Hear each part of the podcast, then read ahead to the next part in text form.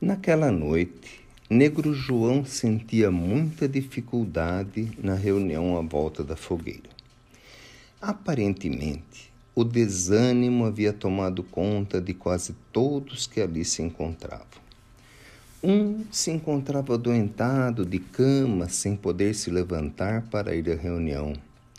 Outro estava com o filhinho adoentado em casa e a preocupação tomava conta de seu coração.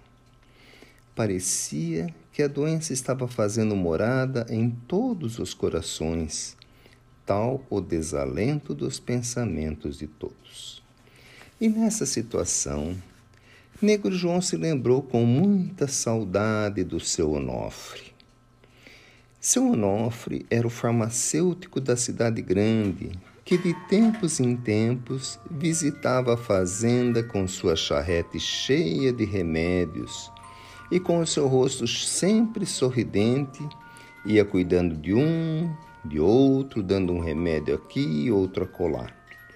Mas sempre, junto com o remédio, ele dava uma palavra amiga, um sorriso, um tapinha nas costas, tanto de negros como de brancos, porque seu Onofre não via diferença de cor quando ia cuidar dos doentes. E Negro João se lembrava que às vezes seu Onofre vinha com toda a família para a fazenda. Sua esposa, que tinha sempre os mesmos carinhos que ele e o ajudava preparando os remédios, as crianças que ficavam brincando de cá para lá e de lá para cá, ajudando quando chamados, mas brincando na maior parte do tempo. Dentre as crianças, o filho mais velho do seu Onofre era quem mais procurava ajudar o papai e a mamãe e quem mais demonstrava gostar daquilo que o pai fazia. Mas o tempo havia passado e o seu Onofre já tinha terminado sua existência. Ele e a mulher já tinham falecido há alguns anos e deixaram a farmácia aos cuidados do filho. Nos primeiros tempos, depois que seu Onofre morreu, ainda o moço vinha por vezes visitar a fazenda, mas o tempo foi passando, a farmácia foi crescendo de freguesia na cidade grande. O moço também se casou e tinha tantas outras ocupações que já não ia mais à fazenda. E isso era um dos motivos que a doença estava se alastrando, porque agora era necessário levar o doente até a cidade. Isso os brancos faziam, mas os negros tinham mais dificuldade para fazer. E Negro João, naquela noite, ao tentar falar da bondade de Deus para com todos, sentindo a dificuldade de falar aos corações desalentados, o negro João chorou. Chorou e pediu a Deus que lhe deve, desse forças para ajudar, pois ele não encontrava forças em si mesmo para levantar o seu próprio ânimo, quanto mais o de levantar o ânimo de seus companheiros. Terminada a reunião, Negro João, com muita tristeza no coração, se recolheu ao seu leito, pensando consigo mesmo: Meu Deus, ajuda-nos. Eu não sei o que fazer ou o que dizer. Se fosse apenas um ou outro desalento, seria mais fácil, mas são tantos. Eu não sei nem por onde começar, Senhor.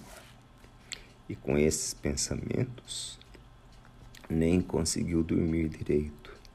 Viu o dia amanhecer e as tarefas do dia surgiam de novo para serem feitas. Cuidar dos animais, cuidar da plantação. Era para isso que ele precisava dar ânimos a todos. Mas, para sua surpresa, pouco depois que o sol apareceu no horizonte, chegou também a charrete da farmácia com o filho do seu Onofre. Apressado para chegar, junto com a esposa e um pequenininho de cola.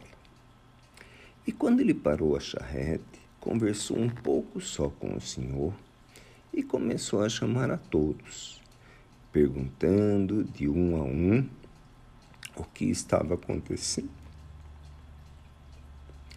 e dando o remédio apropriado ou a orientação para uma higiene melhor. E sua esposa, mesmo com o nenê por perto, o ajudava como podia. Negro João observou a fila toda ser atendida.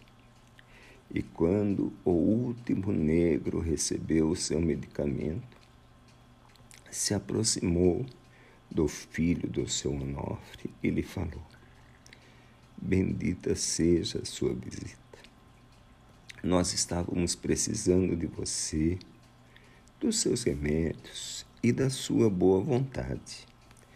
Nesta noite, senti muitas saudades do seu pai e da ajuda que ele sempre nos trazia. E o filho do seu Onofre, olhando o negro João bem dentro dos olhos, respondeu: Então foi isso que aconteceu. Porque nesta noite eu sonhei com meu pai a me pedir que viesse para cá, porque estava precisando de mim.